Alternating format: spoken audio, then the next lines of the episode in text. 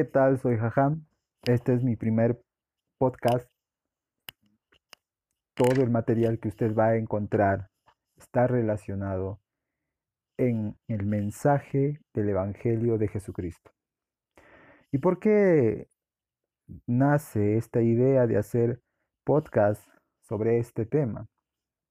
Ya que en este tiempo actual, en este tiempo que estamos viviendo, se ha ido distorsionando el mensaje del Evangelio, se ha ido transmitiendo un mensaje mutilado, torcido, a veces maquillado,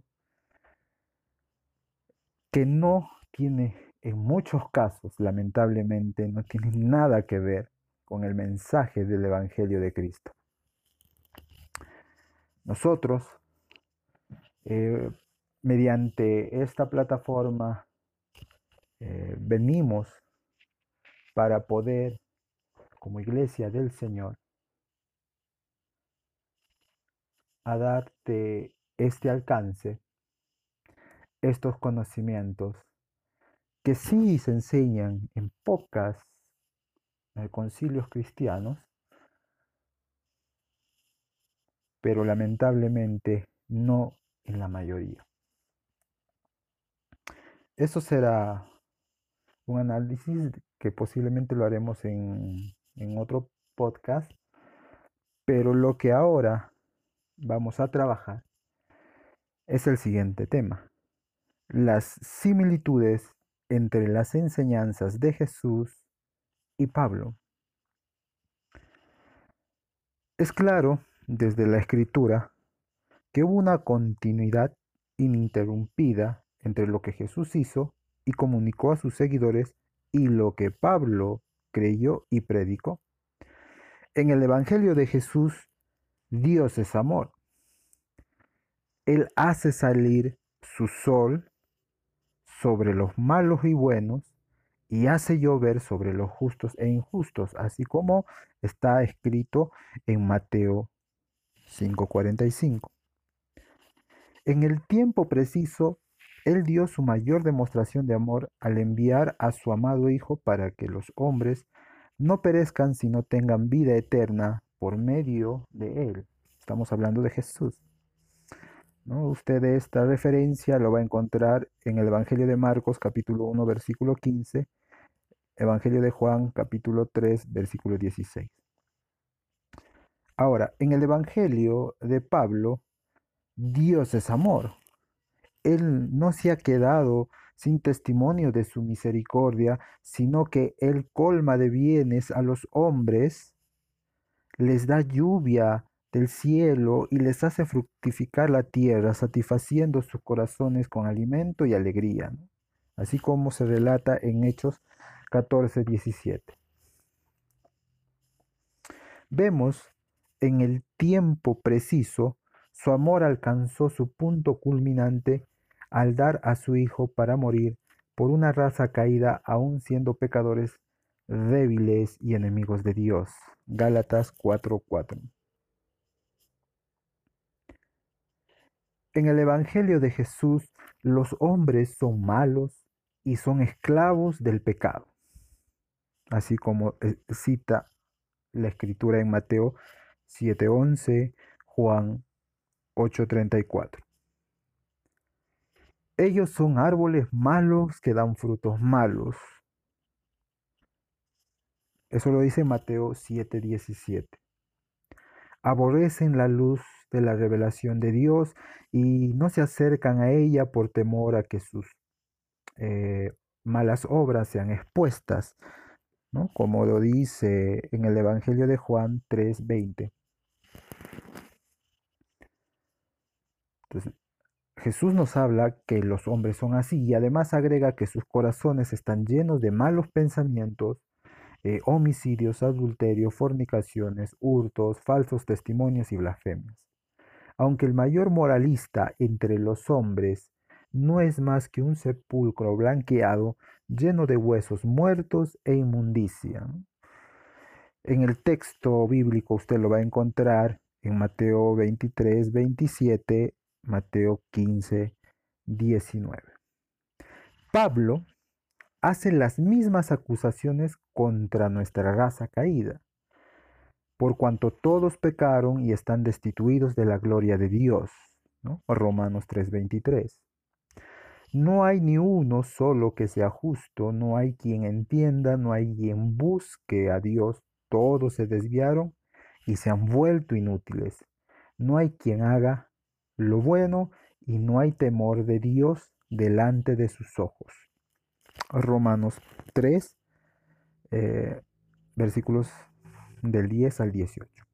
Revise los textos que se está dando para que tengas mayor referencia de lo que estamos diciendo. Por esta razón, dice ¿no? el apóstol, la ley sirve solamente para dar convicción a los hombres de su pecado, destruir sus esperanzas basadas en su propia justicia y dejarlos sin, eh, sin excusa, eh, totalmente dependientes de la misericordia de Dios. Romanos 3:19. En el Evangelio de Jesús, o sea, en el mensaje directo que Jesús dio, eh, todos los hombres no creyentes están condenados delante de Dios y su ira recae sobre ellos. Usted este texto lo puede encontrar en Juan 3, 18 y en Juan 3, versículo también 36, donde afirma categóricamente lo que estamos eh, diciendo. Los galileos que murieron a mano de Pilato y los 18 eh, sobre los cuales cayó la torre de Siloé, eh, no sufrieron estas cosas porque fueran más pecadores que los otros hombres, sino más bien todos los hombres merecen la misma suerte y es solamente la misericordia divina la que los protege. Todos merecen la muerte bajo la ira de Dios y morirán en su debido tiempo si no se arrepienten. Así versa la escritura en Lucas capítulo 13, versículos del 1 al 5. En el Evangelio de Pablo, la ira de Dios se revela desde el cielo contra toda impiedad y contra toda maldad de los hombres, eh, quienes injustamente restringen la verdad de Dios. En Romanos 1, 18 dice eso. Pero por la obstinación y dureza de sus corazones van acumulando ira contra sí mismos para el día de la ira cuando Dios revelará su justo juicio. Romanos 2.5. En el Evangelio de Jesús, la cruz es el hecho esencial y la culminante de la redención. Era necesario que el Cristo padeciera antes de entrar otra vez en su gloria.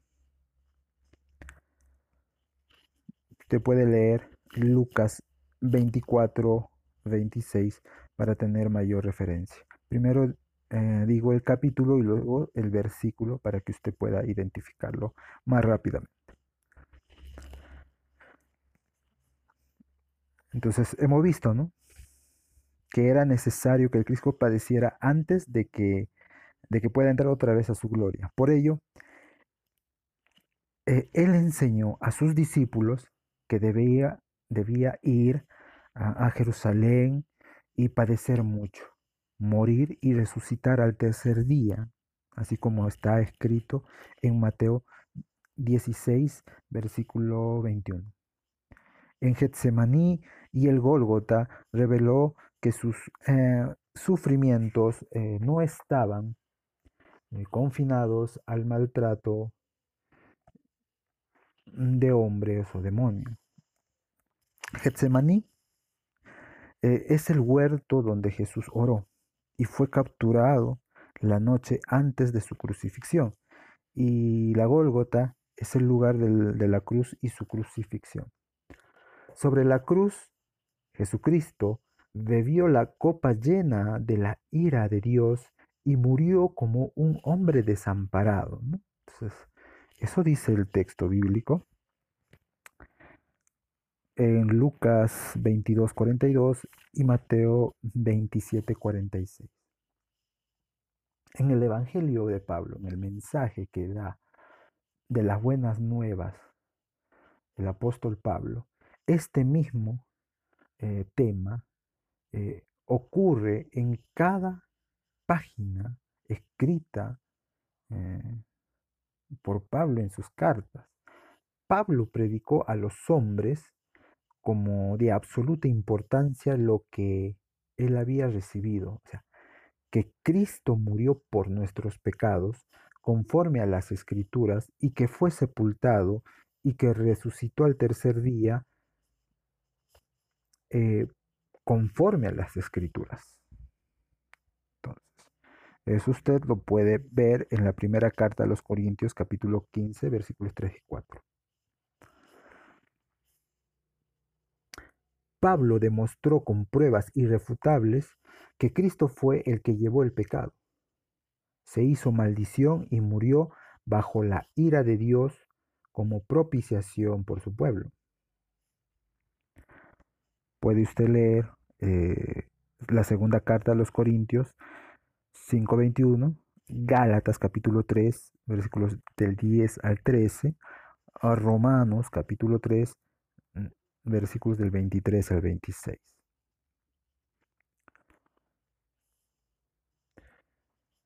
Ahora bien, él proclamó, es decir, el apóstol Pablo proclamó a Cristo, al Cristo crucificado, que para los judíos era una piedra de tropiezo y para los gentiles, que somos nosotros, eh, era una locura, ¿no? Esto en la primera carta de los Corintios, capítulo 1, versículo 23. La cruz no fue una meta de poca importancia para Pablo. Lo era todo. Lo mantuvo cautivo y constantemente le obligó a actuar.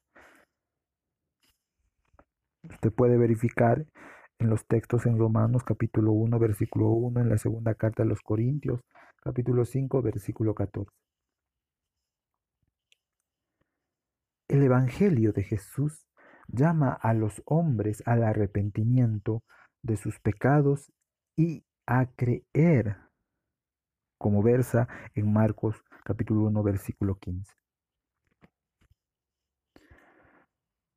Jesucristo promete que aquellos que obedezcan el llamado recibirán vida eterna. Juan capítulo 5 versículo 24 le advierte nuestro Señor Jesucristo al resto que ellos perecerán bajo la ira de Dios si no se arrepienten y si no creen. Esto en Lucas capítulo 13, versículos del 1 al 5, Juan capítulo 3, del 18 al 36. Revise los textos para que usted pueda verificar lo que estamos diciendo, que es a la luz de la palabra de Dios que es la Biblia.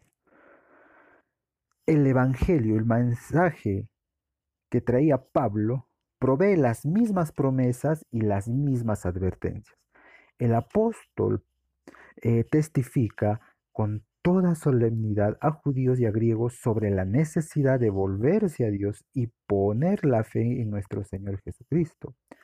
Proclamó que Dios ha mandado todos los hombres se arrepientan y advirtió que no fueran engañados con palabras vanas, porque por estas cosas viene la ira de Dios sobre aquellos que no obedecen, como versa en el libro de los Hechos de los Apóstoles, capítulo 20, versículo 21, y Efesios, capítulo 5, versículo 6.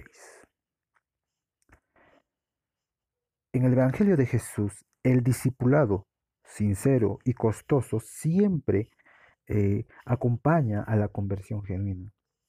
Jesús a menudo dividió a las grandes multitudes que le seguían al hacerle demandas radicales. Jesús dijo, ¿no? Si alguno viene a mí y no aborrece a su padre y a madre y mujer e hijos y hermanos y hermanas y aún también su propia vida, no puede ser mi discípulo. Lucas 14, 26. Incluso advirtió, a sus propios discípulos, si alguno quiere venir en pos de mí, niéguese a sí mismo y tome su cruz y sígame, porque todo el que quiera salvar su vida la perderá, y todo el que pierda su vida por causa de mí la hallará. Mateo capítulo 16, versículos 24 y 25. El Evangelio de Pablo contiene las mismas demandas radicales y profundas para el discipulado. En cuanto a la santidad, Pablo exhorta a los creyentes a que salgan de este mundo y se aparten, como versa en la segunda carta a los Corintios capítulo 6, versículos del 14 al 18. En cuanto a la justicia, manda a los creyentes a que se consideren muertos al pecado y vivos como instrumentos de justicia. Como versa en Romanos capítulo 6, versículos del 11 al 14. En cuanto a la fidelidad, los creyentes son animados a resistir a pesar de las muchas tribulaciones y persecuciones que ciertamente padecerán aquellos que desean vivir piadosamente en Cristo Jesús. Verifique esta verdad en Hechos 14:22, la segunda carta a Timoteo, capítulo 3, versículo 2. El Evangelio de Jesús enseña a los hombres que una mera profesión de fe no es evidencia sólida de salvación. Jesús advirtió que no todo el que diga Señor, Señor entrará en el reino de los cielos, sino aquel que haga la voluntad de su Padre que está en los cielos. Lea Mateo 7:21. Jesús insistió en que el fruto de la vida de uno es la prueba de salvación y que todo aquel que no produce buenos frutos es cortado y echado en el fuego. Como dice en Mateo capítulo 7 versículo 16 y también versículos del 19 al 20. El Evangelio de Pablo contiene las mismas advertencias solemnes. El apóstol exhorta a aquellos que han profesado fe en Cristo a que se examinen y se prueben a sí mismos para ver si están realmente en la fe.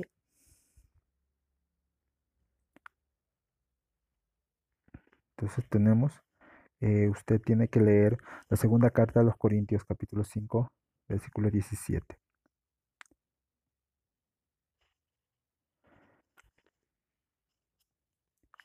También les advierte acerca de quienes tienen apariencia de piedad, pero niegan su eficacia y dicen conocer a Dios, pero lo niegan con sus hechos. Revisemos la segunda carta a Timoteo, capítulo 3, versículo 5, Tito 1, versículo 16. Finalmente, el Evangelio de Jesús está lleno de advertencias acerca del juicio futuro y los terrores del infierno. De hecho, Jesús habló más acerca de esta terrible verdad que todos los otros profetas y apóstoles juntos. Como dijo Jesús, un gran día de juicio viene cuando los hombres serán separados como ovejas y cabras, y una gran multitud escuchará Apartaos de mí, malditos, al fuego eterno preparado para el diablo y sus ángeles. Mateo 25:41. El asunto era tan crucial para Jesús que dio la siguiente advertencia incluso a quienes consideraba sus amigos. No temáis a los que matan el cuerpo, y después nada más pueden hacer, pero os enseñaré a quién debéis temer. Temed aquel que después de haber quitado la vida tiene poder de echar en el infierno. Sí, os digo, a este temed. Lucas capítulo 12 versículos 4 y 5. El Evangelio del apóstol Pablo concuerda con Cristo en el tema del juicio y el infierno. Escribe que los malos están acumulando ira contra sí mismos para el día de la ira, cuando Dios revelará su justo juicio. Romanos eh, capítulo 2, versículo 5. Y advierte tanto a creyentes como a no creyentes a no ser engañados con las palabras vanas de aquellos que niegan la realidad de la retribución y la realidad de la ira divina de Dios. Y nos dice enfáticamente que Dios no será burlado, que Dios no puede ser burlado. Todo lo que el hombre siembre, eso también segará. En Gálatas capítulo 6, versículo 7 y Efesios capítulo 5, versículo 6. Como Cristo, Pablo es explícito y no se disculpa por sus palabras. Cuando se manifiesta el Señor Jesús desde el cielo, con los ángeles de su poder, Él llama, ¿no? Él, va a llamar a su pueblo, se llevará a su pueblo, los protegerá. Pero Él va a aparecer con poder, en llama de fuego, para dar retribución a los que no conocieron a Dios. Sea, lo que les toca, a esos que ni obedecen al Evangelio de nuestro Señor Jesucristo, los cuales sufrirán pena de eterna perdición, excluidos de la presencia del Señor y de la gloria de su poder. Así como nos lo dice en la segunda carta a los tesalonicenses, capítulo 1, versículos del 7 al 9. De los textos que hemos tomado en cuenta, es obvio eh, que no hay contradicción o desviación entre el Evangelio de Jesucristo y lo que el apóstol Pablo predicó y definió en sus epístolas. De igual modo, Moisés y los profetas, los escritores de los cuatro evangelios y los otros colaboradores del Nuevo Testamento concuerdan perfectamente con Cristo sobre esta fe que ha sido una vez dada a los santos. Usted puede verificar esto en, el libro de Judas, Judas versículo 3, porque solo tiene un capítulo. Este libro está antes del Apocalipsis. Pequeñísimo. No hay sino un evangelio, eso hay que recordarlo, el cual está por encima de la edición y la censura, y el cual no debe cambiarse, no debe adaptarse o renovarse. Cualquier intento de hacerlo de esa manera, sin importar la razón o la motivación, resultará en un evangelio diferente que no es el evangelio en lo absoluto. Así como versa en Gálatas capítulo 1 versículos 6 y 7. Debemos desechar toda noción insensata y peligrosa de que podemos mejorar el Evangelio por el bien del Evangelio y presentarnos junto con una gran multitud de testigos a través de la historia de la iglesia, quienes predicaron al Cristo crucificado y resucitado conforme a las escrituras.